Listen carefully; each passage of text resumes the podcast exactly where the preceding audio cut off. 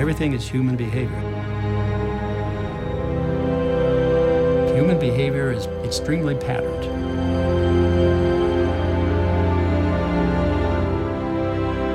How do people operate? How do they interact? And how does that manifest or appear in this abstract set of communications you're looking at? I couldn't understand why a lot of people couldn't see what I could see. Seja bem-vindo à Liga dos Leigos, onde pessoas semi-aleatórias discutem assuntos que não dominam.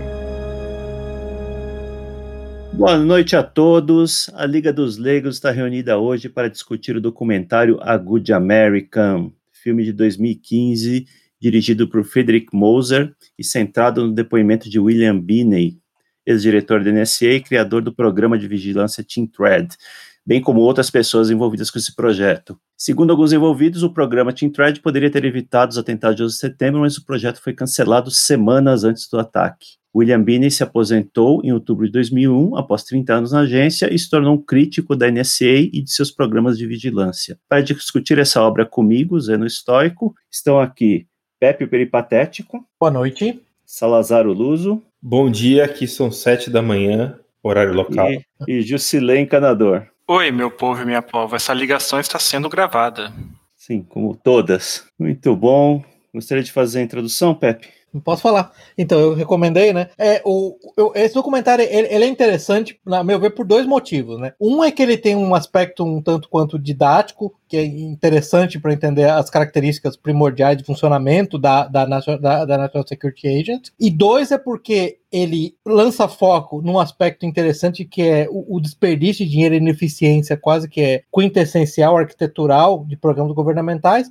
E três é porque tem a questão interessante dessa proposta do, do William Binney de, de, sustentar que o programa teria detectado o 11 de setembro antes que, antes que acontecesse. A meu ver, esse terceiro aspecto é o menos convincente do documentário, mas os dois primeiros aspectos, especialmente a ênfase que ele dá na coleta de metadados versus dados, né, que eles chamam na era pré-computadores digitais de aspectos externos, externalidades do comunicação, isso é muito interessante, né? Só por conta disso foi muito interessante. O Bini, mais tarde, junto com o, o Drake, o, como é que chama os outros? O Viber, né? O Viber e o Drake, que, que apareceram na, na, série, dois colegas dele, na verdade, foram considerados oficialmente o que nós chamamos em inglês de whistleblowers, né? Eles, é, eles foram até, até o, o, o inspetor-geral e fizeram uma denúncia sobre o desperdício na NSA. Inclusive, eles entraram em vários problemas legais, né? O Bini acabou sendo efetivamente preso pela FBI, os três, né? O Drake, se eu não me engano, foi inclusive a julgamento por conta disso. Então, esse é outro aspecto interessante, e é interessante perceber que esses três, mais tarde, em entrevistas a, a posteriori, eles todos foram, é, se mostraram aliados e supporters, né? Suportadores do Snowden. Explicar algumas coisas aqui, só antes de mais nada, a NSA, National Security Agency, nos Estados Unidos, é responsável por programas de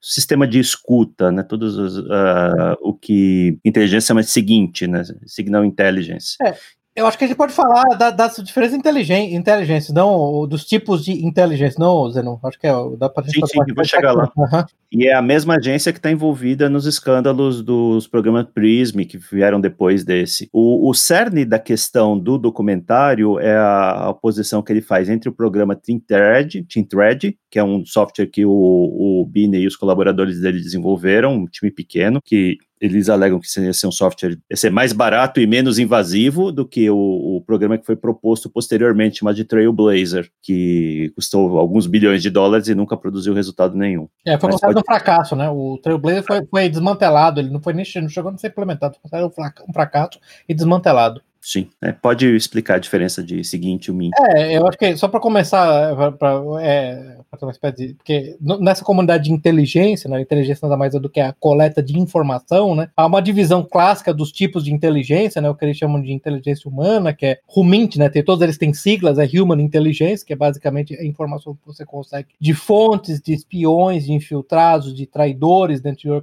organizações. Aí a NSA em particular, ela se foca em algo que é chamado de inteligência de sinais, Signals Intelligence, que é o seguinte, né, que é a coleta de comunicações, basicamente, comunicações é, eletrônicas e analógicas, tá, gente? Porque durante, durante, durante a NSA foi fundada em 1952, até particularmente é 1985, 86, a maioria das comunicações era, daquela coletável, na verdade, era, era analógica, não era nem digital. né? Escuta, né? Escuta, é, é interceptação de linha telefônica, de máquina É. de fax, coisa desse tipo. Gravações de linha telefônica, né? É, espionagem clássica, né? Que você Espiona- é. Espionagem É, raiz. Uhum, fazendo é, grampos, aqueles grampos clássicos, né? Da, Isso. das- Isso. Aí a próxima é o que eles chamam de Imagery Intelligence, né, inteligência de imagens, que basicamente hoje em dia o que você faz é com satélites. Historicamente você fazia com aviões de reconhecimento equipados com câmeras que fotografavam. né, a partir do momento que satélites começaram a ter câmeras com resolução bastante para tirar essas fotos, o uso de aviões de reconhecimento foi, foi, foi decrescendo. Né? Você pode também usar balões. Na verdade isso começou na Guerra Civil Americana. To- toda a história da, da Imagery Intelligence começou na Guerra Civil Americana com o uso de balões. Soldados com lunetas né, observando o momento das tropas inimigas. Ah, O, o outro, o próximo tipo, tem mais dois tipos. O outro tipo é, é o que eles chamam de Measurement and Signatures Intelligence, é, MASINT. É, é, o que é interessante do MASINT, a ideia básica desse MASINT de medidas e, e, e assinaturas é tipicamente a coleta de dados, pode ser de comunicação, de sinais eletromagnéticos emitidos, de imagens, mas especialmente para armas inimigas. Tipicamente você vai observar o lançamento de um míssil inimigo, um teste de um novo avião, um novo protótipo inimigo. Essa é a ideia básica do MASINT. Finalmente, é o último tipo que eles chamam de Open Source Intelligence, né, que é informações que você, na verdade, coleta, nesse caso, de jornais, revistas publicadas, de é, jornais acadêmicos e até da própria internet. Aí, o grande ponto nesse caso não é a dificuldade de obter a, a, a inteligência e informação por si só é pegar aquele volume enorme de informação com muito ruído, muita coisa ali que não é informação real, é o ruído, arrumar aquilo numa estrutura que seja compreensível e correlacionar aquilo. Então, esse é, o- esse é o grande ponto. E aí, nos Estados Unidos, a- o que eles chamam da comunidade de inteligência, que tem, é, se não me engano, 16 agências, né? É, ele tem agências. 16 ou 17. É, entendeu? não lembro bem. É, é, é isso. E eles têm, e basicamente cada uma das, das agências elas têm uma, uma especialidade coleta de um, de um desse tipo de inteligência, né? Por exemplo, Humint, a Human Intelligence, inteligência que você pega de pessoas, né, de traidores, de infiltrados, fica com a CIA. A Measurement Signals Intelligence, que é de armas, fica com a Defense Intelligence Agency, a DIA, né? Signals Intelligence, que é- são as comunicações eletrônicas e digitais, é, analógicas e digitais, fica, o CIGINT fica com a NSA, né? A Imagery fica com, é, fica com a, como é que chama lá? National Geospatial Intelligence Agency, NGIA. E finalmente o Open Source é com o é, Diretório de, de Inteligência Nacional, de- é, OSC na verdade que chama, né? OSC, isso, Office, agora me fugiu o nome. Eu, eu não vou lembrar do nome, mas depois, depois Office, é, não lembro, Office de, de, de Security, eu não lembro, é um dos, um desses termos, Tudo bem. tem que procurar. Vale, dois parênteses aqui. Imagina a bagunça aqui, não é? Até a Guarda Costeira americana tem seu Aham. departamento de inteligência, né? Você imagina a confusão Uhum, que é uhum, os órgãos todos colaborarem, né? Isso. Por isso E que tem- frequentemente falham. É, tem um livro muito bom, que na verdade é um livro antigo, já pra você ver como isso era um problema. Agora que você falou do problema, The Wedge, se não me engano, como é que chama o livro? É The Wedge, isso. Ah, The Secret War Between FBI and CIA, do Mark Riblin. O livro é de 94, a primeira edição, mas ele foi atualizando as edições e chegou até o 11 de setembro. Na verdade, um dos pontos é como essas diferentes agências, que têm diferentes é, funções e diferentes fontes de inteligência, como é que elas coletam informações e tem uma dificuldade tremenda de compartilhar com as outras. Né? Então, é- essa bagunça do qual o Zeno está falando é, é perfeitamente comum. Em qualquer lugar, você tem 16 agências com missões que muitas vezes se sobrepõem umas às outras e, com- e todo mundo brigando pelo mesmo orçamento. Uhum. E até a dificuldade, é, porque muitas informações são extremamente sigilosas, né? Então o compartilhamento também não é natural, né? Não. Não é natural, não é algo natural. Dado histórico de infiltração que alguns desses órgãos Exato. têm, né? Esse, esse, é, Exato, exato. É, é, esse, esse é um ponto importante, o, o Zé. Assim, por exemplo, isso foi bem retratado naquele filme Breach, sobre o Robert Hansen, né, que, é- que ele chegou a, a- ser, a ser chefe de uma divisão de contra-inteligência anti-soviética no FBI e, ao mesmo tempo, um, um, espionar para a KGB, né? Parabéns. Quer dizer, no caso desse, o que acontece? Teve vários agentes da CIA, você vê só, trabalhava no FBI. Vários agentes da CIA acabaram sendo queimados, e quando digo queimados, literalmente mortos ao redor do mundo, devido aos vazamentos de informações sigilosas que vinham do FBI. Então você vê como as agências são, são relutantes em, em- em negociar, trabalhar, é, é, em dividir informação por conta desses vazamentos. Né? Além do todo o problema que tem da, da disputa por recurso e Isso. tudo mais, tem o problema da segurança. Né? Mesmo que você Isso. esteja totalmente bem intencionado, fica com medo de compartilhar informação. Exato, exato. Pode ser espião chinês ou russo. Muito fácil de cair essa é, é, inteligência nas mãos erradas, né? Então, É, e, e só para deixar claro para o pessoal, né, eu dei um exemplo de, de, uma, de uma alta infiltração, de uma infiltração de, de uma alta autoridade dentro da FBI, mas para deixar claro, a CIA nesse particular é pró de fazer cagada, tá, gente? Aliás, é uma coisa que a gente pode até discutir aqui depois, eu não entendo a fascinação é, vamos dizer, da direita brasileira, da direita, sei lá, você quer chamar de bolsonarista, bolsonarista, que seja, com a CIA. Assim, a CIA é maligna e incompetente. Brasileiros em geral, né? A é. esquerda brasileira também é louca para dizer, ah, fulano é agente da CIA, não sei quem é agente da CIA, fala, que, que, que, que diferença que faria, né, se ele fosse é. absolutamente competente. É, eu acho que um caso famoso, recente, né, o, o Zeno, é, foi de, é, quando começou, acho que foi desde 2010, teve mais ou menos 18 espiões nesse caso, falando de inteligência humana, tá, gente? Então é gente infiltrada, é, são gente, é, são traidores. Dentro do governo chinês foram mortos agentes da CIA dentro do governo chinês, né, que trabalhavam para a CIA ou foram, ou foram cooptados pela CIA, foram mortos pelo governo chinês em 2010, 18. E, na verdade, recentemente se descobriu, durante anos se imaginava que isso era o resultado de é, algum tipo de traidor dentro da CIA. Mais tarde se descobriu que o sistema de criptografia que a CIA estava usando para se comunicar com esses, com esses agentes, na verdade, ele tinha um backdoor que o governo chinês, na verdade, o, o equivalente chinês da CIA, chama MSS, né, Ministry of State Security, ele tinha acesso às informações encriptadas que a CIA, que a CIA passava para os agentes. Então a CIA é, é especialista em fazer esse tipo de cagada. E aparentemente foi uma desconfiguração, uma configuração equivocada num dos equipamentos de criptografia que eles usavam. Foi um negócio assim bem banal, sabe? Assim, um erro de, de tecnologia de informação bem banal. Então, essa, cagada acontece bastante. Assim. A CIA Prod que faz essas cagadas, né? É, o hum. caso lá do, do Aldrich Ames, né? Que também era um agente, um agente soviético, é, era, era um, um, agente da CIA especializado em, em inteligência soviética que começou a trabalhar para os soviéticos. Né? Esse é outro caso famoso. Ele vendeu muito, entregou muitos, muitos agentes. Chegou um ponto do qual todo mundo, todo agente soviético que tentava defect para o Ocidente, né? Tentava, tentava sair da CIA e ir para o Ocidente, esse cara avisava antes e o cara era morto. Então chegou num ponto uhum. no qual a CIA não conseguia recrutar ninguém, porque mesmo que você quisesse, mesmo que você fosse um, um militar soviético, quisesse trabalhar para a CIA, você ia medo. Esse cara não, não, tem condição, ele tem um vazamento enorme.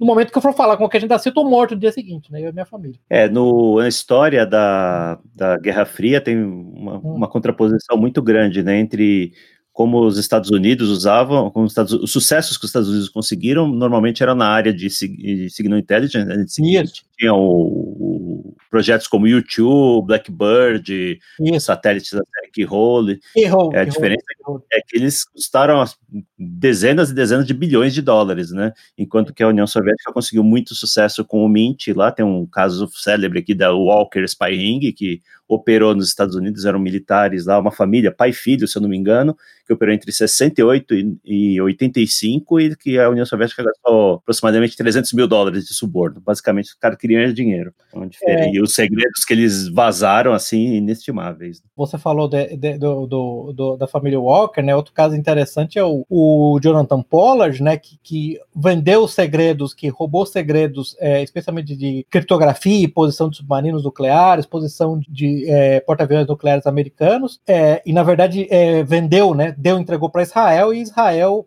durante o tempo repassou as informações da União Soviética em troca de inteligência contra os egípcios e outros países árabes. Então, isso, isso é uma bagunça. Né? É, essa é outra coisa interessante que o, a CIA, em particular, ela considera hoje, né, que a ameaça número um de inteligência é, são os Estados Unidos, é, é, é são, são soviéticos, né, é, russos, perdão, soviéticos, são russos, né, o número dois é Israel, os dois países que mais espionam. E China. É, a China fica em terceiro lugar por um motivo simples, é muito mais difícil entrar por uma questão de etnia, né? O problema é esse. Pensam. A, a, ainda a hoje, China está muito mais avançada do que a Rússia hoje em termos de. Não, não, mas a, a China, em termos de infiltração.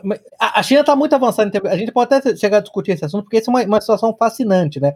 O, o, a mudança tem aquele livro, eu estava até, eu até lendo, comecei a ler, eu não cheguei nem a terminar de ler, mas é, é do Ismael Jones, é, o livro chama. Tem um nome engraçado até. É The Human Factor Inside the CIA's Dysfunctional Intelligence Culture. Né? É o fator humano dentro da, da, da, cultura de inteligência disfuncional da CIA. Né? E um dos pontos que ele faz é interessante como a CIA, no, no, modelo moderno, no qual todo mundo tem celular, você tem câmera, você tem reconhecimento facial, você tem biometria, você tem DNA, tá ficando muito difícil você ter agentes undercover, né? agentes que, que te, assumem identidades dif diferentes. Né? Isso é um problema enorme. Né? Praticamente impossível. Você tem uma foto tagueada no, no, no, Facebook de alguém numa reunião de negócios em Belgrado, no, no mês seguinte você não pode estar no Líbano sendo um comerciante de tapetes. Não dá. Então, é muito rápido, né? Então, uma das coisas que é, eles estão fazendo, que a CIA começou a fazer, que é fascinante, ela começou a recrutar funcionários de grandes empresas para trabalhar diretamente para a CIA. E o modelo dela hoje em dia, assim, ela, ela se aproxima de alguém do Google, contrata o cara, o cara nem vai ser treinado na, naquela famosa farm da CIA. Ele não pode uhum. nem ir pra farm, porque basta o cara viajar com o celular, que é bastante para você saber que ele teve naquela região, né? Não, não, tem nem como. Eles são treinados em locais específicos, eles trabalham um tempo para a CIA dentro da empresa. Ele tem o trabalho normal diário e ainda trabalham para a CIA. E depois de um tempo eles são relocados para uma posição nova dentro da empresa e eles param de ser agentes da CIA. Aí nesse processo, claro, é muito mais fácil a, a infiltração chinesa, porque nesse caso há uma enorme presença chinesa e asiática em geral em empresas do Silicon Valley o, o que eu falei inicialmente, o ponto da CIA, naquela, naquele relatório inicial da CIA, era muito, é muito mais difícil para os chineses se infiltrar na comunidade de inteligência clássica, tradicional. Esse é o grande. Eu, eu conheço, eu conheço gente que, que literalmente eu conheço, eu, eu conheço uma pessoa que estava sendo recrutada pela NSA. Ele, a, a, o recrutamento dele não foi à frente porque ele casou com uma mulher chinesa, que era uma cidadã da China. Ele casou com uma cidadã chinesa e foi bastante para removê-lo da lista, da, da, lista de potenciais candidatos. Bom, vamos voltar aqui pro, pro filme em si. Primeira metade do filme filme ele conta a história do William Binney, né? Conta a história pessoal dele, que foi criptógrafo, começou fazendo análise de tráfego nos no pro exército americano durante o Vietnã. Basicamente é o que a gente chama hoje de metadados, né? Analisar não a, o conteúdo da mensagem, mas tentar de, determinar padrões entre as pessoas que estão se comunicando, né? quem está falando com quem, com que frequência e intuir informações a partir disso. E ele foi recrutado para a NSA nos anos 70, em 1970 exatamente, né? É. Passou a, a trabalhar para na, na, estudo da na, na, época da Guerra Fria, né? Obviamente o objetivo principal era entender a União Soviética. É, ele chama no meio do, do filme atenção para o fato de que ele, ele alega que foi ele quem descobriu que a invasão da, do Afeganistão pela União Soviética aconteceu naquela semana do final do ano lá, entre o Natal e o Ano Novo, porque era quando o Ocidente estaria todo num shutdown assim festivo e ninguém perceberia uma movimentação soviética dessas. Isso aí, evidentemente, você não tem como, como verificar oficialmente se tem algum uhum. crédito desse, não dá para provar o alegado naquele caso lá, mas ele fala que foi o grande momento que, que fez ele ter sucesso lá dentro, embora o filme mesmo se concentre naquele intervalo de tempo entre o atentado do World Trade Center de 93 até o 11 de setembro e depois fale um pouquinho de 2007 o que aconteceu depois com eles. É, ele chega a aceitar que a maior contribuição dele é, naquela época se analisavam vários, existiam vários indicadores para esse tipo de análise de, de, tráfego que ele fazia. Ele conseguiu ah, é. reduzir a cinco indicadores. Que ele falou: ó, esses cinco indicadores são os que realmente importam. O resto era tudo ruído. E ele não menciona Essa foi a cinco, né?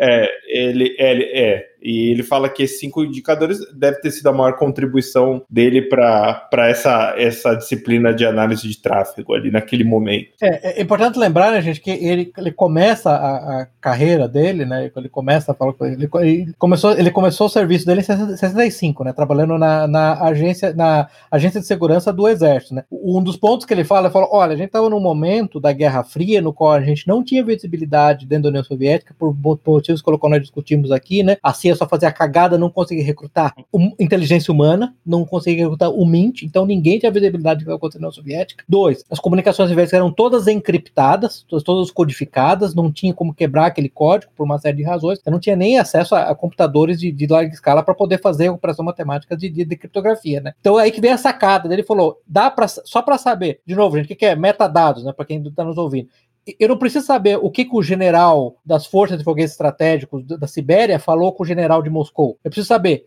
por quanto tempo eles falaram, qual a frequência que eles falam, quais os dias da semana que eles falam. Tendo essas informações, com, com, quando ele termina, quando ele desliga essa ligação, quando ele para de falar com esse cara aqui, para quem ele liga imediatamente. Só por essas informações que são os metadados, eu sou capaz de montar Aí vem o que o Salazar falou, os, os, indicadores que me permitem começar a chegar a conclusões, né? E, e ele alega no documentário, eu não estou nem assim, exatamente duvidando disso, tá? Porque, até porque eu sei que ele virou uma, uma lenda da comunidade inteligente. Que ele, que ele usando esse método, né, o, o, Salazar, ele basicamente detectou com bastante descendência a invasão soviética da Tchecoslováquia, a ofensiva do Tet do Vietnã do Norte do Vietcong contra os Estados Unidos, né, em 68, a invasão soviética do Afeganistão em 79, os, os, três, na verdade, né, e, e, e, e, o grande ponto, né, essa que é a grande sacada dele, foi exatamente essa.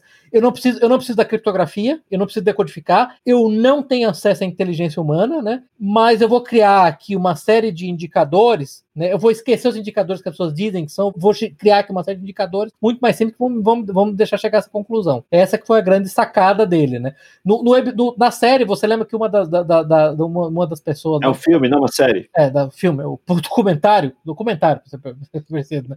A, a, a, mulher lá que trabalhou com ele, chama que ela chamava que ela chamou. Ele, ele era o Mr. External, né? Que era o nome que se dava para metadado antes do, do mundo antes digital. Do mundo digital, exatamente. Do mundo digital, né? Ele era o Mr. Externals, né? Essa, essa é a grande grande, era a grande sacada dele. Mas eu acho que o importante é, é assim, por isso que eu falo pra você que o primeiro aspecto desse filme, que é educacional, do documentário, é legal, porque quando você situa esse contexto, você entende claramente qual era a motivação dele para fazer o que ele estava fazendo, entendeu? Esse para mim é um aspecto legal. Eu não tinha, eu tinha que chegar com uma, uma, uma solução para um problema do qual eu não tinha solução porque eu não tinha dado, né? E outra coisa que eu acho a sacada boa, né, é que mais tarde, né, e aí a gente pode entrar no espírito do Team Thread. Não sei se vocês lembram, um, do, um dos caras que trabalhou com ele, não, não o Drake, acho que era o Viber, aquele outro cara, falou: olha, a NSA começou a ter uma ideia que era o seguinte: a gente grava tudo que a gente puder, tudo, tudo, e depois a gente dá um jeito de nossos analistas analisarem. E aí vem um ponto que até o próprio Taleb fez uma vez, né? Dado demais é tóxico, né? Se você tem dado demais, você fica afundado em dado e você não consegue determinar o que é importante ou não. Você não consegue separar num excesso de dado a informação né, do simplesmente do, do ruído. Ruído, né? é, do ruído. ruído. Então, quer dizer, você tem muita.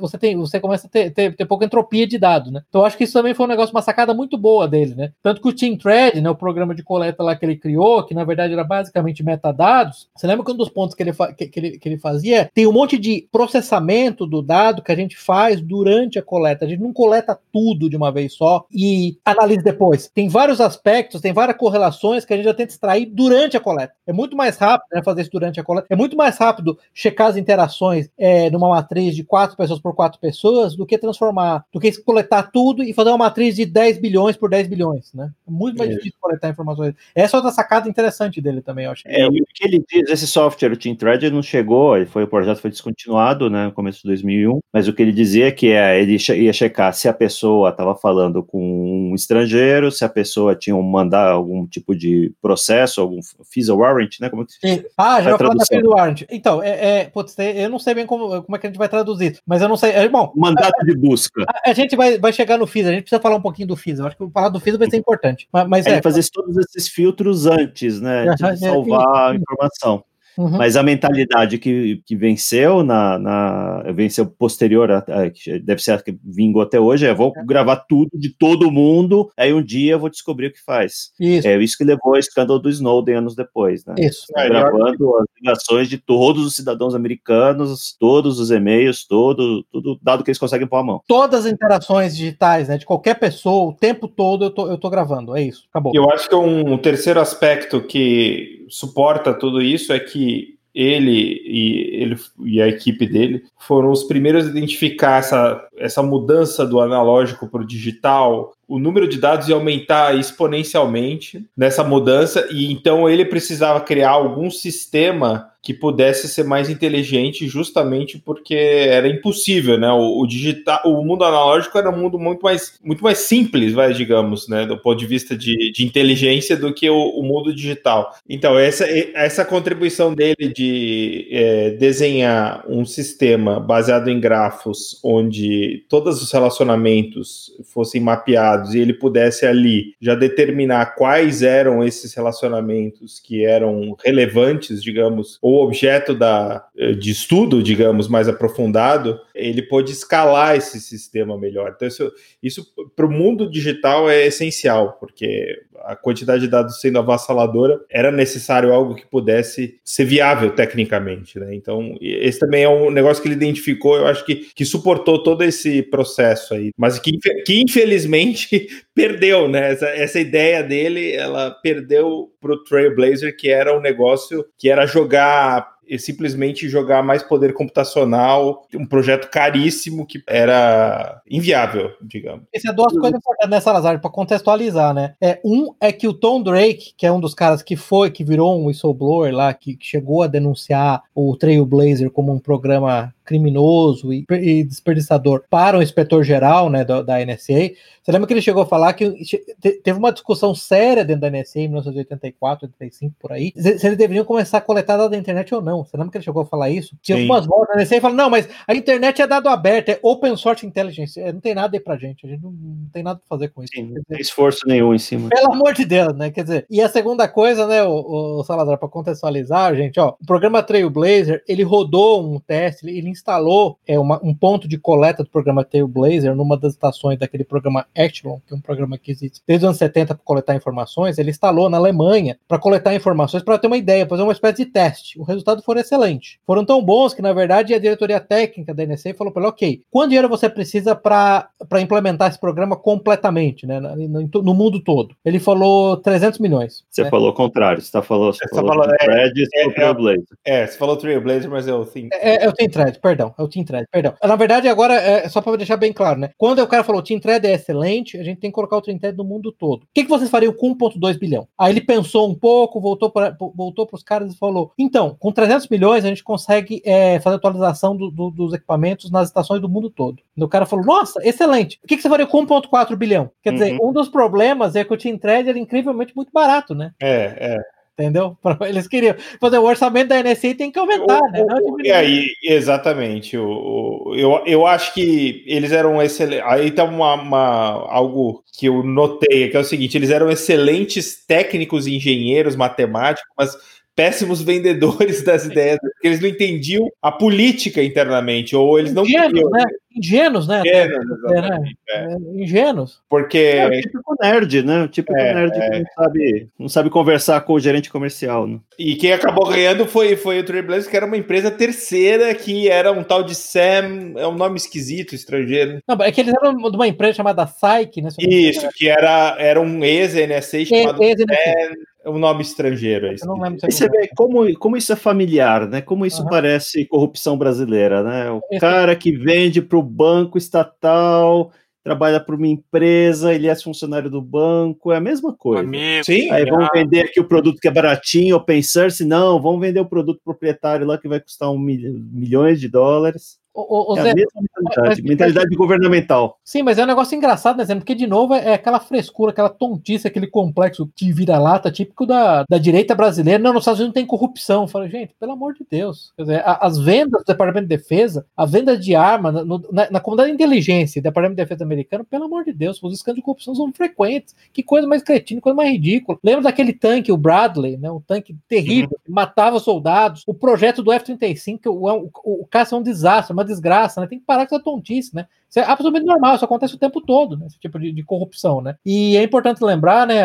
Só para fazer o, o, aí, o fio com, esse, com o que o Salazar usando falar, outra coisa importante, viu, gente? É, você veja que na hora de escrever o código do programa, não, era, não eram os matemáticos e criptologistas da NSA que escreviam, eles contratavam uma empresa para escrever. Pois é, dá super certo isso. Entendeu? Isso, isso é outra coisa interessante. Né? Você tem um terceiro que está escrevendo o programa, que é coisa típica de funcionário público, entendeu? É. Eu, eu, eu, tenho meu cargo, é, eu tenho meu cargo, agora contrato terceiro para fazer o trabalho. Não vou peraí, agora, agora eu tenho que trabalhar. Não, peraí, chama o cara lá. É, é, peraí, eu tenho cargo, eu tenho cargo, não tenho trabalho. Então isso fica bem claro ali, né? Porque a briga toda foi exatamente por isso, né?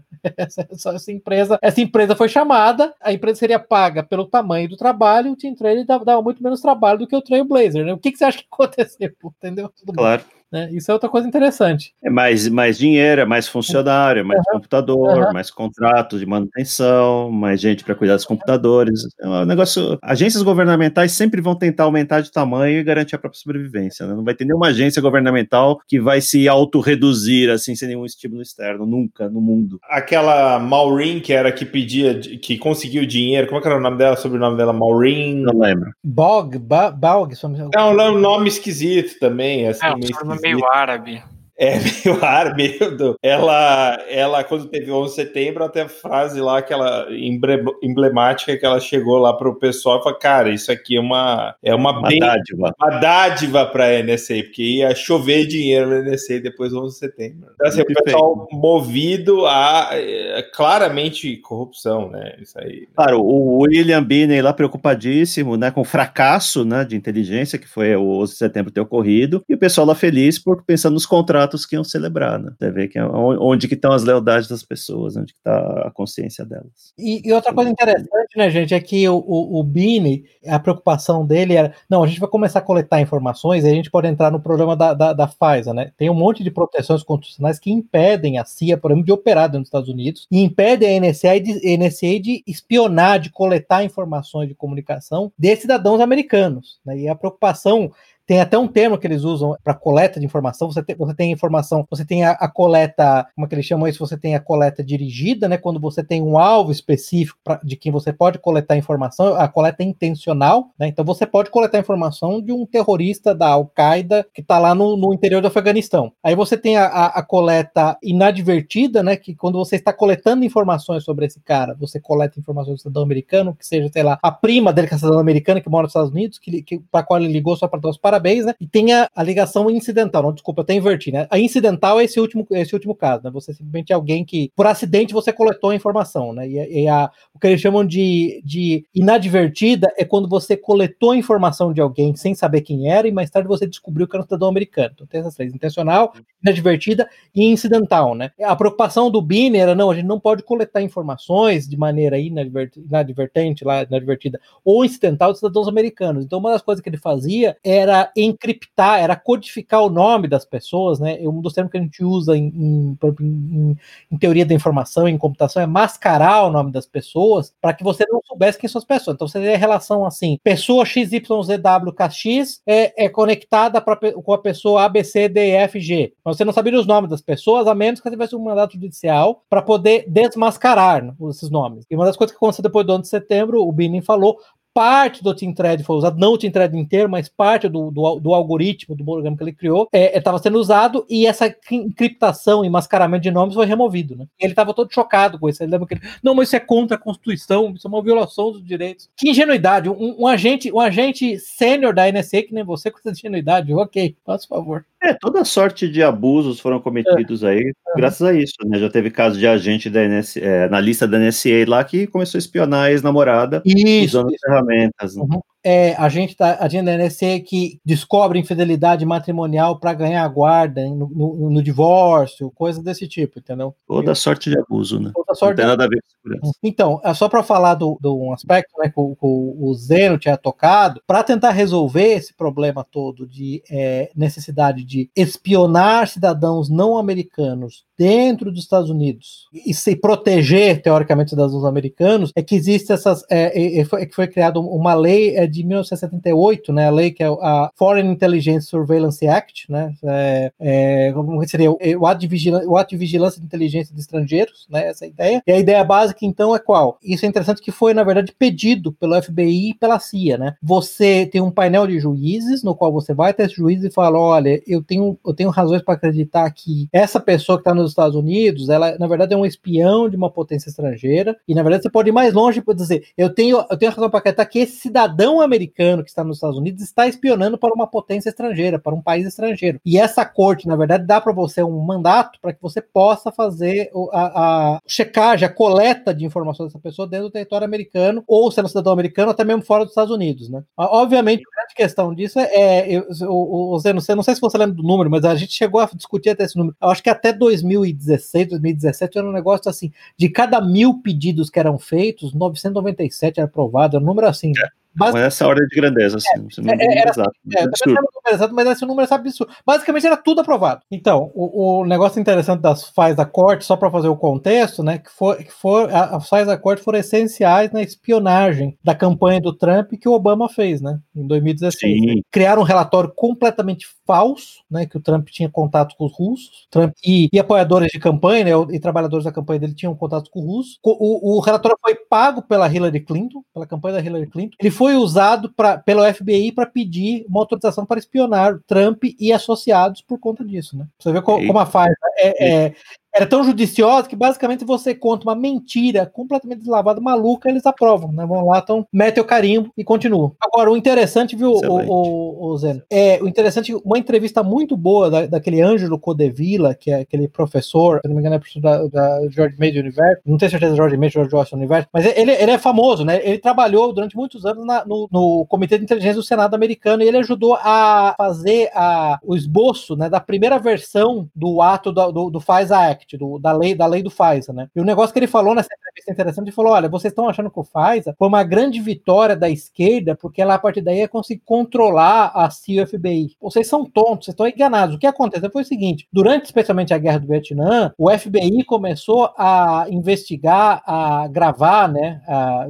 fazer vigilância sobre cidadãos americanos, porque tinham um laço com o Partido Comunista, entendeu? Eram pró, era, eram pró-Vietcong contra, contra os Estados Unidos. E aí aconteceu... O terrorismo que... interno naquela época também antiterrorismo interno, tem aquele Date of Rage, né, que era basicamente sobre um número enorme de, de bombas que, que houve nos Estados Unidos durante esse período. E o que aconteceu é que pessoas individuais começaram a processar, fazer processos muitas vezes é, cíveis, não, não nem criminais, contra agentes do FBI. Então, na verdade, houve uma pressão enorme da, da, de agentes da FBI e da CIA para criar um órgão como a, como a FISA, como a, uma corte da FISA, para eles poderem ter algum tipo de proteção legal, inclusive pessoal, inclusive né, pecuniária, fiduciária, né, das próprias finanças pessoais, contra esse tipo de operação, esse tipo de vigilância. Então, na verdade, a, a é, ela foi criada desde o princípio para ser uma espécie de, como é que a gente fala aí? Carta, é, estou livre da cadeia, né? Para a FBI, Get Out of Jail Card. Então, esse é, esse é, outro aspecto interessante, interessante das, das, das. E teve uma entrevista recente do, do, do Bill Binney que ele deu. Ele falou: vocês não têm ideia de como hoje o sistema de vigilância que não é mais o Trailblazer, que não é mais o Team Thread, né? Hoje se chama Prism, né? Isso nós sabemos através, do, através das revelações do Snowden, que no, o novo sistema se chama Prism, né? E dentro do Prism você tem vários subsistemas, um deles é aqueles que eles chamam de X-Key Score, né? Os sistemas todos têm esses nomes, tá, gente? Assim, vocês vão ver, tem o outro é o Stellar Wind, né? O Printaura, tem um monte de sistemas desse tipo, né? Pinwhale, né? E o interessante é que, como esses sistemas todos hoje em dia, eles são usados de maneira muitas vezes é ilegal, ilegal no sentido que não tem autorização judicial, pelo FBI, pelo, pelo DEA, pela agência de drogas, lá, pelo ATF, Álcool, Tobaco no Firearms, para obter informações para processos criminais, no qual eles sabem que eles não podem usar aquilo em julgamento, mas eles obtêm informação e depois eles esquentam aquelas provas de alguma outra maneira. O, em, em inglês eles até tem um nome, não sei nem se a gente existe um nome para isso em português, mas em inglês eles chamam de parallel construction, né? Quando você obtém, você, sei lá, por exemplo, você faz uma escuta do telefone de um traficante sem autorização judicial, aí você usa a informação que você tem lá, opa, você, você usa a informação que você tem lá para mais tarde esquentar aquelas provas. Essa é, é a ideia do paralelo. Você não falou que seu celular não estava próximo de você, maldito o mentiroso? O celular não está próximo, o relógio, né, fio? ah, relógio. inferno. Relógio. Relógio, relógio, não celular, relógio. Ele está te espionando. Ah, mas você não tem é, Assim, não tem a menor dúvida, né? Alguém acha que o tá Siri. Falando mal, tá falando mal do NSA ali com a escuta. É, foi isso aí, foi isso aí, foi isso aí que aconteceu, gente. Aliás, eu quero deixar bem claro que eu gosto muito da NSA, da CIA, e você é Mossad de Israel. Eu, e do Mossad, do Mossad. Mossad também. Eu, é, eu, admiro muito o trabalho de vocês. É, isso é espetacular. Tudo isso, tudo isso que o Pepe tá falando, é ele que tá falando, tá? Eu não concordo com nada disso, Só pra deixar claro, tá? Ele, ele é um revolucionário, tá? É isso que ele é. Então, então, então é... Não tem nada a ver com isso. Eu, eu me mandaram esse link aqui, eu entrei. Eu entrei pro amigo meu, né? É. Eu entrei pro amigo meu. Ele não pode participar, ele me pediu pra vir aqui participar, entendeu? No lugar dele, mas eu não sei de nada, não, tá? Entendeu? Eu tô chocado com o que eu tô ouvindo aqui, tá? Podem ter certeza. Bem, muito bem. Aliás, voltando aí na história das tecnologias legais, você conhece uma que chama Stingray? É, é, rede, rede, celular, né? Antena de celular. celular? É. O cara basicamente sobe uma antena rádio base, totalmente legal, na área lá que mora o fulano que ele quer investigar. Todos os celulares daquela região vão se comunicar com a antena, porque eles sempre vão se comunicar com o mais próximo, e eles pegam todas as ligações lá daquela, aquele monte de gente da, da região que eles estão investigando. Esse é um negócio tão ilegal que se você mencionar isso num processo criminal, muitas vezes a agência de polícia dropa o caso. Ah, eu queria saber se vocês estão usando Stingray e aí o, o processo é extinto. É totalmente não oficial. É, isso é um negócio muito interessante, viu, Zeno? A, a quantidade de, de processos que, na verdade, são subitamente extintos, né? Quando a defesa pede o que a gente chama em inglês é que é discovery, né? Ela pede você uhum. apresentar todos os métodos e provas, evidência material que você usou contra o meu cliente. Muitas vezes processos são extintos, né? Quando você chega e fala, não, não, tudo bem, então, então deixa pra lá, vai. Eu nem queria te condenar mesmo, tá bom, não tem problema não, nem queria mesmo. Foi mal, hein? Foi mal. É, isso, é, isso acontece bastante, viu, gente? É um negócio impressionante. E outro negócio interessante é que a NSA é bem ativa naquela área que a gente chama de porta dos fundos, porta dos fundos, backdoor. Foi mal, backdoor. Mas, por exemplo, tem dois casos famosos, né? Que é aquele da, daquela empresa suíça CryptoAG, que é uma empresa que fornecia sistema de criptografia, forneceu para literalmente dezenas de países, né? Forneceu para o Irã, forneceu para o Paquistão, forneceu para América Latina, Chile, até o Brasil chegou a comprar, né? E isso foi durante isso quase 40 anos, não lembro, décadas, né? Tá, então só, só para terminar, né? Eu tava, tava falando daquela empresa suíça lá da CryptoAG, que na verdade fornecia equipamentos como uma empresa comercial e era, e era tinha um acesso direto é, é, permitido para a NSA, sem que ninguém soubesse, né? A NSA aparentemente se, se infiltrou naquela empresa é, holandesa Gemalto, que fabrica SIM cards, né? Diz a Gemalto que ela infiltrou a rede da Gemalto, mas não comprometeu as, as chaves criptográficas do SIM card. Claro que não. É, claro, claro que não. Tá, eu entendi. Peidei, então, mas não fui eu, né? Basicamente. É, fez isso foi incompetente, porque não fez o serviço completo, né? é. Vai dar justa dizer, causa.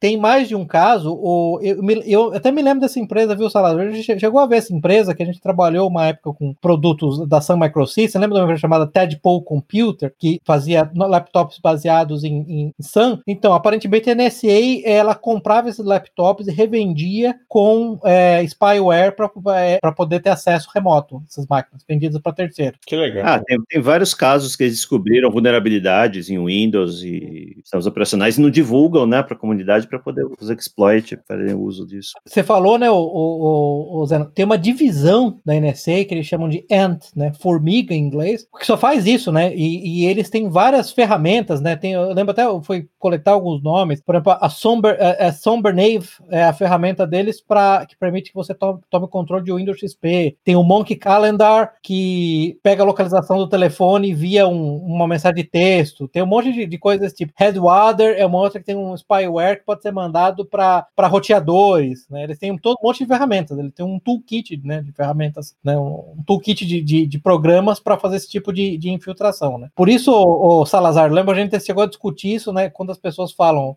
de novo, é uma questão, de novo, para mim, é inexplicável da direita brasileira. Tudo aquilo que os Estados Unidos estão acusando a China de fazer hoje, a NSA está fazendo há pelo menos 10 anos. Uhum, né? Em termos de espionagem, não os roteadores da Huawei, Huawei, eles têm, eles têm software que manda mensagem de volta para a China. Falaram, meu filho, se você, você acha que os sistemas da Cisco, você acha que o software de é, bilhetagem daquela Amdocs israelense, acha que não tem nada disso, tá? Ok, entendi. Sobre um aspecto, a gente estava falando do volume de dados, sobre um aspecto, a era digital foi uma benção para essas agências de, de, espionagem, né? Imagina só como é que era antigamente, nos anos 60, anos 70, você queria é, seguir os movimentos de alguém, você precisava mandar um agente, ficar andando atrás do cara, pegar o metrô, aí daquelas cenas clássicas lá de espionagem, né? Sim, você sim. queria ver o que as pessoas estão entrando na casa do cara, você precisa montar uma campana lá dentro de uma é. van. Fica anotando, né? Você vai no caderninho, anota tal hora, tal cara entrou. Tal é, eu quero ver a correspondência deles para pegar a carta, abrir com vapor lá, para ler a mensagem e colar de novo, né? Uhum. As coisas. É, mas, mas, mas por isso que eu. eu volto... românticas, né? É, mas por isso que eu volto no ponto do, do, do livro lá do, do Ismael Jones, lá, so, é,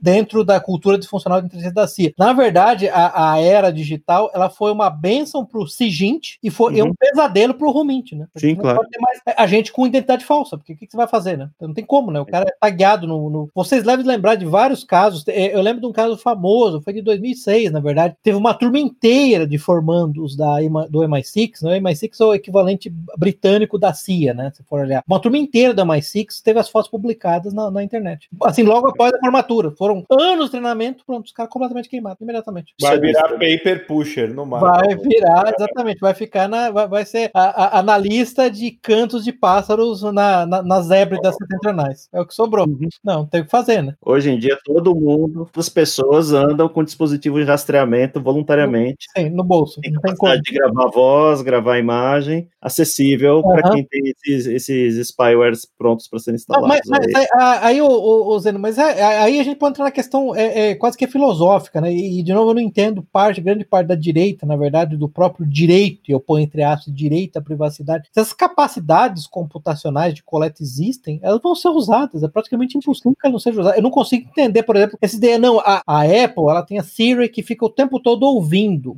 é, porque ela tem que saber quando você vai falar a palavra código para o assistente ser ativado. Mas a gente não, não grava isso não, a não ser que você dê autorização para gravar. Eu falei, gente, ok, mas uhum. eu não saber isso. Né? Se liga, né? Uhum. E, e, é que é um negócio interessante, agora entrando né, um pouco, o Jusilei, a gente que usa o chapéu de alumínio o tempo todo, a quantidade enorme de dinheiro que a CIA e particularmente a NSA, né, deu para essas empresas, é, empresas do Silicon Valley, né? Uhum. Não sei se você lembra, um, um dos filmes da série Bourne, eu acho que é o, o, o quinto da série Bourne, do, do, Jason Bourne, é aquele no qual tem, tem a, aquela atriz Alicia Vikander. Não sei se você lembra que a, a, a trama Esse do é um filme, filme ruim, né? É, é não Esse sei. É Bourne é, ruim. É, é, eu acho que é um dos, é um dos menos bons do Bourne, concordo com você. Tem o Bourne ruim, que é esse, tem o Bourne o, o, pior, que é o do que tem o, o Gavião Arqueiro. Isso, aquele, aquele é porcaria, aquele é um lixo. Esse Bourne que a gente tá falando é o último, né, da série, né? Ah. O, é. Então, não sei se você lembra que parte da trama era um cara que tinha uma rede social, que tinha bilhões de usuários, e aí, parte da trama, você descobria que quem deu o dinheiro inicial para o cara criar a empresa foi, foi, era, era a NSA, né? Entendeu? O, o meu ponto é, de novo, é, direitistas muito fascinados com o livre mercado,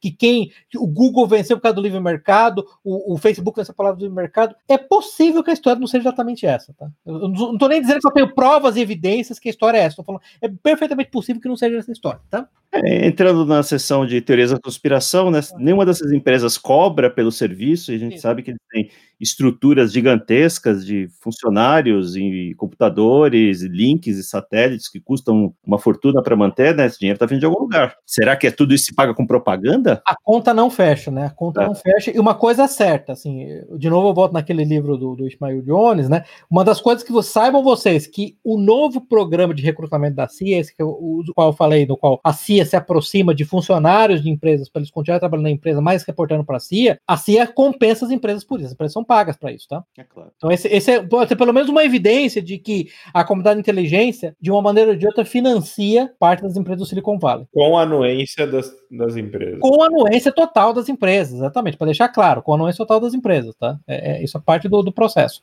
É, isso explica um pouco porque essas empresas não têm medo de, de represália, né? Sim. Esses twitters da vida que saem aí tomando atitudes, vou censurar, vou fazer isso, fazer aquilo, uhum. eles não têm medo do governo, não têm medo da legislação. Né? Não, e incrivelmente a legislação, o caso, antitrust é, é, anti, não, nunca, nunca, nunca consegue ser feito contra eles, né? É um negócio impressionante. Né? Uhum. É sempre uma dificuldade tremenda, né? Você veja só, o próprio Trump, que recentemente agora resolveu remover do Twitter, Facebook, o status protegido de meio, né? Falando, se você, se, me, se você quer ser um meio, você não pode regular discurso. Se você quer regular discurso, você vai ser um editor, né? E você não vai ter as proteções legais que o meio tem, né? A TIT, por exemplo, não pode ser processada por fraude, por tráfico de drogas, porque alguém usa o telefone para vender drogas, certo? Se você vocês querem ser assim, vocês não podem regular. Vamos ver se essa decisão do Trump vai se manter nas cortes. Né? Porque, obviamente, já, já, já há uma série de, de juristas, né? E gente até no Conselho inteligente falando, não, mas isso é inconstitucional, você não pode fazer isso. Né? Falei, inconstitucional por quê? Né? Não está claro. Então você, a gente vai ver o poder, o poder, o poder de Silicon Valley. A verdade é que, a despeito dessa capa de, de rebeldia do Silicon Valley, eles estão, eles estão muito bem, eles são muito bem supridos pela quantidade inteligente com dinheiro, né? Não pode esquecer disso. O próprio contrato da CIA com a Amazon, né? Não vamos esquecer, né? Com a Amazon Cloud, né? Uhum. O famoso contrato. Acho que da... de defesa também, né? Teve contrato. Perfeitamente. Ó, o, o Salazar vai lembrar disso. Uma, teve uma vez que o próprio, olha só quem, o Noam Chomsky, o arco esquerdista Noam Chomsky, ele falou: uma coisa eu tenho que admitir, aqui no MIT eu só tenho a liberdade de ter dinheiro para pesquisar as coisas que eu pesquiso, porque o Departamento de Defesa dá tanto dinheiro para o Departamento de Engenharia Eletrônica, Engenharia de Computação, é, Física, que sobra dinheiro para os outros departamentos. Então, em certa medida, o complexo industrial militar como um todo é um enorme financiador do que a gente já discutiu aqui antes com uma catedral, né? Catedral, em termos de, de financiar universidades, financiar Silicon Valley e financiar é, imprensa, porque essa é outra coisa interessante. A quantidade de jornalistas que, na verdade, estão na folha de pagamento das agências de inteligência também é enorme, né? Outro, outra coisa que a gente esquece, né? Uma das, da, das disfarces clássicos de agente de inteligência é jornalista, né? Uhum. O, outro disfarce clássico, que eu já tive essa discussão outro dia com um conservador, eu, eu, eu basicamente eu, eu, não compactuo com o marido dos conservadores com essa sinofobia, né? Essa decisão que a China é o país mais demoníaco do mundo. Sorry, não, não, não vou participar disso com vocês. Que eles não, mas a, a China persegue cristãos, especialmente protestantes. Eu falei, sim, mas Você não pode esquecer, e o Xi Jinping já chegou a falar inclusive sobre isso, a quantidade de agentes da CIA é, infiltrados em igrejas protestantes que operam na China, em Hong Kong, é enorme. Né? Se você não quer, se você não quer é, é, hostilidade ao cristianismo, talvez fosse legal que as igrejas cristãs parassem de, de, de, se permitir serem usadas pela comunidade americana para subverter a China e Hong Kong. Né? Então é uma coisa interessante. Não, não tem mais essa diferença, tá? Você não é. pegou o último mesmo, não, não é China e Hong Kong, agora é só China. agora acabou, né? Esse problema foi resolvido. Então, ó, o problema já está resolvido, não tem problema não, tá, gente? A China, eu gosto muito do modelo da China, que ela está cada vez, ela tá anexando territórios, aí quando você tenta é, protestar, fala, não, agora é problema interno. Que é legal, no território antigo, você nem que só virou problema interno. perfeito, modelo perfeito. Não se meta, é problema interno. É problema interno. Mas no território não é mais por isso, entendeu? É genial. Mas então é isso, gente. Eu acho que é, é, é, é muito interessante. Eu recomendo realmente o documentário. E eu não acho que ninguém precise comprar. Não sei vocês, deixa eu fazer uma pergunta para vocês aqui, uma espécie de, de, de, pesquisa rápida. Vocês compraram a tese dele de que o programa pre, é, preveneria o 11 de setembro? É, é, difícil, é fácil falar depois, né? Do é, fato, né? Exatamente. Porque assim, é uma, uma coisa que me soou, talvez agora falando um pouco dos aspectos mais subjetivos do filme, me soou assim, eles me soaram um pouco. Uh, o time dele e ele como aquele perdedor magoado. Isso, isso, isso, isso. Esse funcionário ah, ressentido. Ressentido. Ele é, parou é. ressentido. Então, assim... uhum. É quase a seleção de 82 da espionagem, né? é, Paulo Rossi, a culpa é do Paulo. O Trailblazer é o Paulo Rossi, é isso? Mais ou menos isso. Entendeu?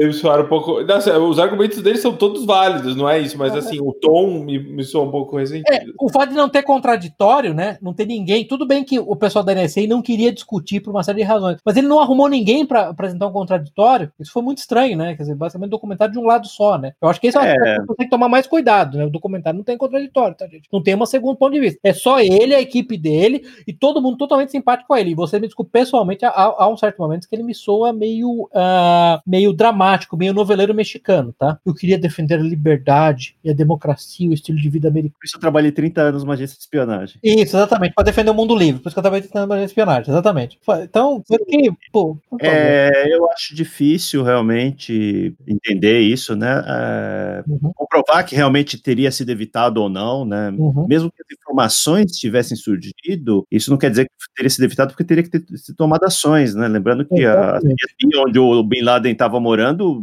meses, talvez anos antes de terem conseguido tomar uma ação né, sim, contra sim. ele.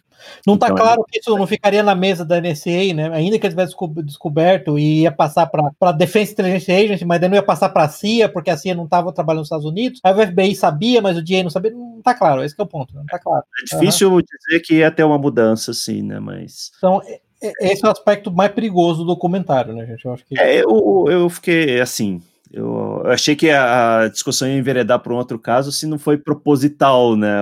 Porque muitas teorias conspiratórias esse 11 de setembro foi um trabalho interno e tudo mais, queriam que certos é, atores queriam, queriam ou incentivaram que o atentado ocorresse né, para poder faturar em cima. Né? Isso. Vocês, vocês acham disso? Aquele, aquele de novo lembrando o próprio Taleb. Talvez, né? talvez isso seja um outro episódio, né? Mas... Não acreditar em nenhuma teoria da conspiração é tão irracional quanto acreditar em todas. Isto posto, é claro que tem muita gente dentro da comunidade inteligente do Departamento de Defesa americano que se beneficiou com o de setembro, a própria Maureen, Maureen, né, o, o Salazar? Maureen, Maureen, é, Maureen. Maureen qual é o sobrenome? É. Bileski, não, Bigansky, Bigansky, Bigansky, alguma coisa desse tipo. Ela chegou a falar. O nome vai estar nas notas. Vai estar nas notas, tá, gente? Ela chegou a falar que o 11 de setembro foi uma dádiva e há vários países no Oriente Médio que se beneficiaram muito do 11 de setembro, se beneficiaram muito das posteriores invasões do Afeganistão e Iraque. Que, o, que país, assim? Não... Começa com E. Eu só vou dizer uma coisa, Salazar. Oi, véi. É. É, então, Não, mas vocês acham que é esse ah. episódio que o, o documentário registra esse, esse, cancelamento do programa, isso daqui vocês colocam na conta da incompetência da NCA ou da má fé de alguém que estava agindo amando Ah, mas quando você fala má fé, por exemplo, eu considero o fato deles quererem aumentar o orçamento artificialmente para ter mais dinheiro, simplesmente para ter mais dinheiro, uma fé. Não necessariamente é uma, não necessariamente a má fé de, de permitir que o ataque terrorista massivo acontecesse para colocar os Estados Unidos em, em, uma, em um estado de guerra com, com o mundo islâmico todo. Então, eu, eu Aí- colocaria má fé sim, mas é, vamos dizer, má fé pecuniária, não má fé geopolítica. É assim Sim. que colocar. Aí tem um detalhe que não sei se vocês pegaram na discussão lá que eles estão falando quando eles estavam analisando o pós-fato lá, as, as- a base de dados que NSA tinha coletado, que na verdade a intenção tinha, tinha outros aviões que deveriam ter sido sequestrados e não foram por algum motivo. Vocês pegaram esse detalhe? É, eles, eles falaram disso, sim. E eu já Sim, tinha ouvido falar disso, eu já tinha ouvido falar disso. Ah, é? Você ouviu? Eu nunca tinha ouvido falar dessa, desse Aham. detalhe. Sim. Na verdade, o plano foi bem montado, né? Na medida em que eles tinham um monte de redundâncias dentro do plano, né? O plano da Al-Qaeda, ou, ou- ou da subseção da Al-Qaeda que montou, eles tinham um monte de redundâncias. Eles levaram em conta que alguns aviões não poderiam decolar, que não chegariam, que pessoas seriam presas. Então tinha um monte de redundâncias. Quantos outros aviões estariam Ah, envolvidos? Não, não, eu não, não sei. Não, não sei exatamente. Aí, outra, só uma última pergunta que eu queria fazer pra vocês. Não sei quanto tempo a gente tá agora, também não quero me estender muito. Mas eu acho que nesse, nesse grupo aqui é uma pergunta boa. Quando é que vocês, em particular, é, vocês é, ficaram red pilados na medida em que vocês começaram a perceber que o fato da inteligência, como da inteligência americana ou inglesa falar alguma coisa, não quer dizer, não, não apenas que não é verdade, que muito provavelmente é mentira. 1989, 89? Foi com a queda do, do Muro de Berlim? queda do muro de Berlim. Tá. É, Ninguém previu. Todo Nossa, mundo. Não, mas, é, mas aí, aí você está duvidando da competência da, da, da CIA, do, do MI6. Eu tô falando é, de duvi- duvidar da boa fé desses caras. Ah, não sei. Não sei se algum, algum dia eu acreditei neles. Ah, Eu- É, Sa- Salazar, você arrisca, você tem um ponto específico aí que você diria? Assim, acho que foram vários pontos, mas o mais recente foi o Snowden, eu acho, né? Que eu acho O que o Snowden é, escancarou que acho que todo mundo já desconfiava, né? Esses grandes programas de surveillance, né? Assim, o que, o que talvez ficou claro agora é a, eh, talvez que não estava claro antes, mas agora é a abrangência que é, é muito grande, né? É total. Agora, realmente, quando eu comecei a achar que, que aquele povo não valia nada mesmo, Tá. que aquilo era uma, era uma farsa sem, sem proporções bíblicas, foi no governo Obama. Governo Obama. É, para mim, pessoalmente, foi, foi, foi a Síria. Foi, foi o ataque químico, do, o pretenso ataque químico do Assad contra a Síria. Foi ali o ponto que eu percebi que, basicamente, se a CIA ou a MI6 eles estão falando alguma coisa, muito provavelmente é mentira. Que é Ah, coisa que só, só nessa época? Só nessa, assim, que chega. Não, porque até ali eu achava que havia muita incompetência, achava que havia muitos interesses distintos. Olha, as orga- organizações. O próprio Olavo de Carvalho chegou a falar disso num artigo excelente sobre a grande cagada que o, que o Reagan fez de mais ou menos ele meio que quase que privatizou a CIA, na medida que ele criou subgrupos dentro da CIA que não respondiam a ninguém, que tinham dinheiro, que podiam fazer operações financeiras para conseguir dinheiro. Então começou um balaio de gato. Mas mesmo quando ficou claro que essas organizações são basicamente mentirosas mesmo, assim, terminalmente mentirosas, elas fabricam conflitos militares, assim, foi no caso da, da Síria. A Síria ali, da- daquele ponto de diante ficou claro para mim. Tanto que eu, eu digo para vocês hoje, o fato das agências de inteligência, lá da comunidade de inteligência, das 16 agências, mais MI6, falarem que o vírus, o coronavírus, veio do laboratório de Wuhan, me faz duvidar que veio de Wuhan, honestamente. É, temos que ter em mente o seguinte: essas agências, CIA, NSA e todos os seus equivalentes e seus adendos aí, o único, o principal objetivo delas é preservar a própria existência e aumentar o próprio poder. E o Esse é próprio sim, era, o- o- aumenta o próprio poder, aumentando o próprio orçamento e o próprio número de pessoas, né, o, o, o- o Zeno? A NSA hoje tem quantos mil funcionários? Se eu não me engano? É 35 mil, né? 35 mil hoje, né? Não tem ideia. É, 35 mil. Isso aí você vai encontrar do INSS a Petrobras também, né, gente? É uma- Mas a diferença primária é que essas agências não prestam contas a ninguém e não precisam apresentar resultado algum. Sim, sem dúvida. Só, não aconteceu nenhum atentado esse ano, viu como fizemos um bom trabalho? Olha só. E outra coisa, né, Jusilei, é que você não tem a literalmente a direita inteira, ah, sei lá, 70% da direita americana, 99% da direita brasileira, achando que essa agência tem fé pública, né? Que a Uhum. Petrobras tem fé pública, né? Porque isso não, porque a CIA falou, não sei o quê. Quantas vezes eu já vi foram até, até, até quando foram, quando tiveram aquele, aqueles embrólios da, da Vaza Jato, aquele, aquele imbecil daquele, daquele parceiro do, do, do Glenn Greenwald, da, o Davi Miranda lá, não, porque o MI6 falou que ele é perigoso. Eu falei, gente, bicho, isso, isso- é uma péssima maneira de atacar o cara, tá?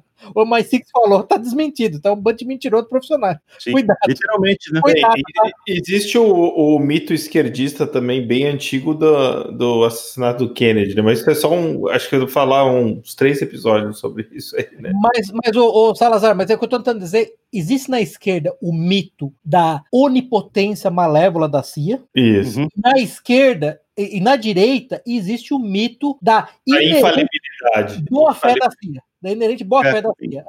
infalibilidade também, né? Sim, porque quando a CIA, quando a CIA comete, comete literalmente assassinatos, coisas horríveis, entendeu? Não, mas veja, são elementos da CIA, não é a agência toda.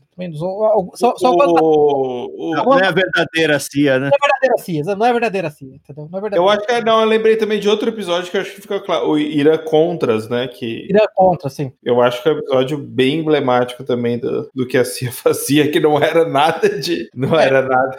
Gente, aquele é, inclusive virou um filme muito bom. Eu acho que é com, se não me engano, é com o Tom Cruise, que é sobre aquela Air America, que na verdade era uma, era uma, uma espécie de uma agência dentro da CIA, uma, uma empresa que eles criaram, que na verdade voava é, tráfico de drogas para traficantes internacionais em troca de informações e armas dos traficantes para lutar contra, contra guerrilheiros comunistas. Né? Então a CIA fazia isso. Né? Ela saía dos Estados Unidos para Nicarágua e Colômbia levando dinheiro né, e armas, e Faltava cocaína. Com cocaína, entendeu? E, e, assim como a CIA tá, foi profundamente envolvida, eu me lembro uma vez de, de, um, de um, artigo muito interessante de um agente do, do DEA, do Drug Enforcement Agency americano, puto da vida, ele falou: é quase impossível deter o tráfico de heroína no Afeganistão, porque basicamente os líderes tribais que plantam papoulas, heroína, né, na, no, no, Afeganistão são protegidos pela CIA. entendeu? E veja, eu não tô nem falando que eles falam isso, porque é, não é assim uma questão, não, eu sou maligno, não tem, não tem ninguém na CIA com, é, assim, apalpando um gato branco e dando risada. O ponto é que é dinheiro, tudo dá dinheiro pra eu gero dinheiro para usar em operações. Né? Esse é meu ponto. Mas eu só queria fazer esse ponto para deixar claro que pelo menos nesse grupo aqui, não, é, não, não temos ilusões quanto à, à comunidade de inteligência ocidental. Tá? Nem, nem, a boa, a boa nem fé deles.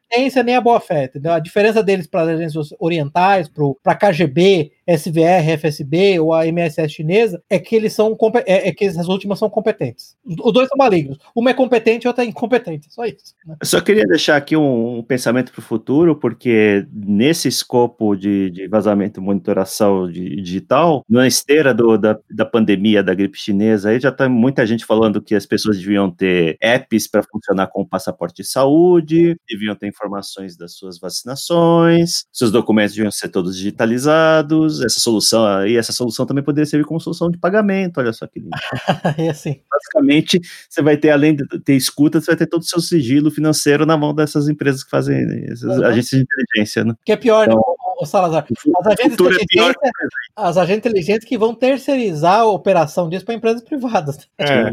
Sinceramente, é, inevi é, inevitável, eu acho. É inevitável. Sim. A menos que você viva como na Bomber, assim, né? Não, não vai ter mais. Vai, a privacidade é, não existe. É uma ilusão. É uma ilusão. É uma ilusão. É uma ilusão. É, seria muito mais saudável se a sociedade como um todo estivesse trabalhando dentro de um arcabouço de como é, limitar essa invasão de privacidade do que assumir que a invasão de privacidade é exceção, quando na verdade ela é regra, né? Seria muito mais saudável, né? Muito mais... E você, você, você falou, você sabe que uma das coisas que se discute é a monitoração, inclusive, de é, temperatura corpórea, né? Contínua, Sim. entendeu? Para saber quem tem doenças ou não, entendeu? Essa foi o nível de invasão. No momento que as pessoas começarem a colocar o rótulo, ah, é para o seu bem, ou é para o bem comum, ou para vocês podem fazer o que quiser, monitorar a temperatura, decidir que se você vai comer ou não, ah, você vai comer, comprar um hambúrguer aqui no McDonald's, não, não vou autorizar o pagamento porque vai te fazer mal. Você já comeu um semana passada.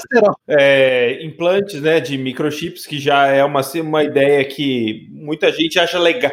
Nossa, é ciência, tecnologia, é fantástico ter um microchip implantado, na, sei lá. Isso não precisa, só que eles não precisam fazer isso. Todo mundo já tem um celular que tem uma capacidade de processamento que pode cuidar, conta perfeitamente de muitas dessas coisas. É, mas não subestime a capacidade das pessoas aceitarem essas idiotices também. Sim, sim. A partir do momento que as pessoas estão com medo, ah, a próxima pandemia vai ser muito pior que a gripe chinesa tal, então é melhor a gente agir aqui, é. É, colocar, distribuir apps para as pessoas voluntariamente se submeterem a e render os seus dados todos. É, as pessoas vão fazer. Vão fazer, vão aceitar.